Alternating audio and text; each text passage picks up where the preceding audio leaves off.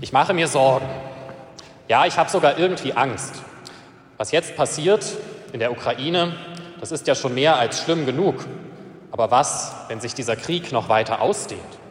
Wenn auch bei uns die Wehrpflicht wieder eingeführt wird? Wenn alle jungen Männer, vielleicht sogar alle Männer, den Dienst an der Waffe tun müssen? Vielleicht müssen wir alle dann irgendwo weit weg ein fremdes Land verteidigen. Vielleicht aber auch, und das wäre ja noch schlimmer, müssen wir unser Land in Schutz nehmen. Müssen wir Kalmerode, Leinefelde, das ganze Eichsfeld verteidigen. Vor all dem, egal wie realistisch oder wie unrealistisch das ist, vor all dem habe ich Angst. Muss vor diesem Hintergrund denn wirklich auch noch eine Fastenzeit sein? Die Lage ist doch nun wirklich schon mehr als angespannt. Da muss man sich doch jetzt nicht auch noch das Leben schwerer machen, als es so schon ist. Und außerdem, wir haben doch schon zwei Jahre lang auf alles Mögliche verzichtet. Müssen wir dann jetzt freiwillig auf noch mehr verzichten? Anders gesagt, wenn Fasching ausfällt und wenn alles andere ausfällt, was uns Spaß macht, sind wir da nicht schon traurig genug gestimmt? Müsste dann die Fastenzeit nicht auch ausfallen? Die letzten zwei Jahre und besonders die letzten Kriegswochen sind doch wirklich schon genug Passion für uns alle. Manche unter uns sehen das anders. Manche sagen, die letzte Zeit der Pandemie, die hat viele Menschen erstmal wieder auf den Boden der Tatsachen zurückgeholt. Es hieß, jetzt kommen die Menschen endlich wieder zur Vernunft. Vorher war die Devise immer mehr Wirtschaftswachstum, immer größere Geburtstagsfeiern, immer mehr und mehr sollte es sein, doch irgendwann ging das nicht mehr.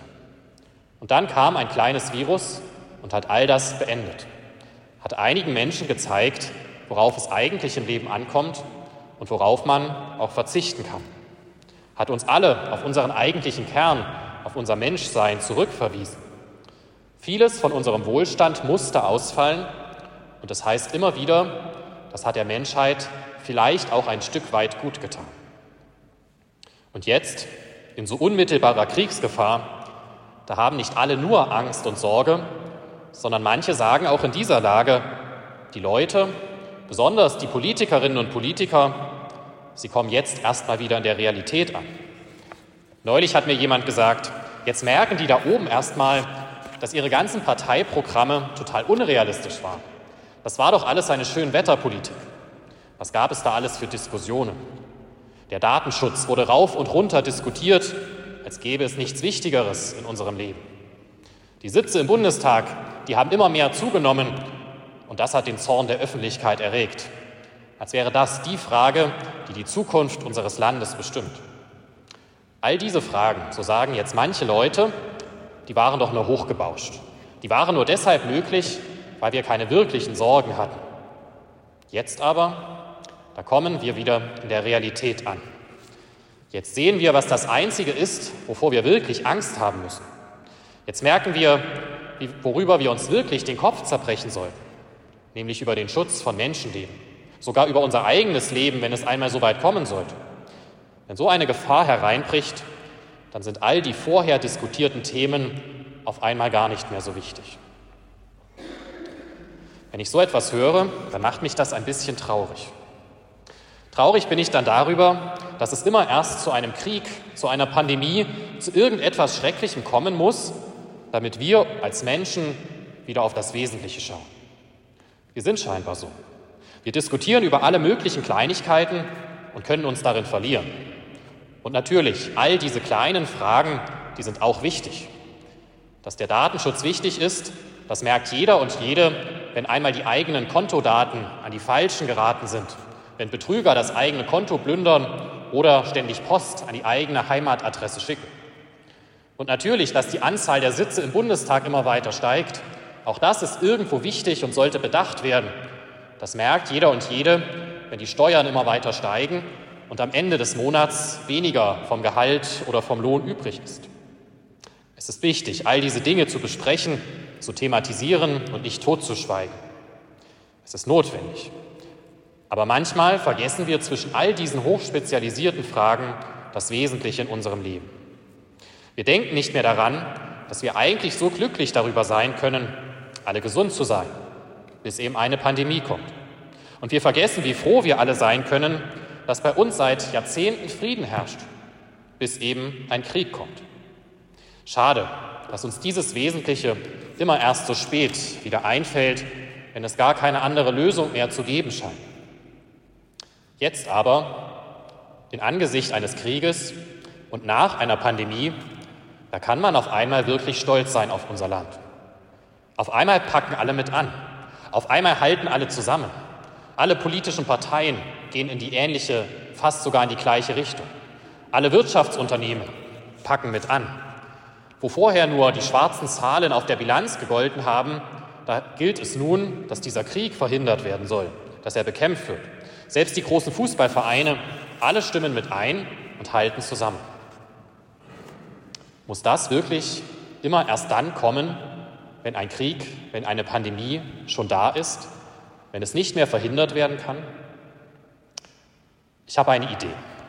Wie wäre es, wenn wir jedes Jahr einfach freiwillig auf irgendwas verzichten, was wir lieb gewonnen haben? Wenn wir nicht erst warten, bis eine Pandemie oder ein Krieg irgendwas Schreckliches kommt, wenn wir das einfach so freiwillig machen. Vielleicht hilft uns das ja, das Wesentliche nicht aus dem Blick zu verlieren. All die kleinen Fragen, klar, die müssen auch diskutiert werden, aber das große Ganze, das kann in dieser besonderen Zeit einmal im Jahr auch besonders im Fokus stehen. Natürlich, das ist keine neue Idee von mir. Das gibt es schon lange. Christinnen und Christen nennen das Fastenzeit. Fastenzeit als die Besinnung auf das Wesentliche im Leben durch Verzicht. Das ist es ja eigentlich. Das ist das, was wir brauchen. Auf Kleinigkeiten verzichten, um bewusst zu bekommen, worum es im Leben wirklich geht. Aber worauf kann man dieses Jahr schon verzichten, wo doch schon so manches im Argen liegt? Ich glaube, wir können den Verzicht dieser Krisen, die uns umgeben, gut mit dem Verzicht der Fastenzeit verbinden. Wie könnte das aussehen? Ich nenne mal drei Beispiele. Was uns allen gefehlt hat in der Pandemie, war Gesellschaft, waren soziale Kontakte, Freundinnen und Freunde. Und auch jetzt fehlt das vielen. Es fehlt jemand, mit dem oder mit der man die Angst teilen kann, die Sorge, die viele ergreift. Wäre es dann nicht ein gutes Fastenvorhaben, einfach einmal Freunde, Bekannte anzurufen, die vielleicht einsam sind, die nicht so viele soziale Kontakte haben und die vielleicht auch einmal über ihre Angst sprechen wollen? Oder ein anderes Beispiel. Was gefehlt hat und was fehlt, ist Hilfe füreinander.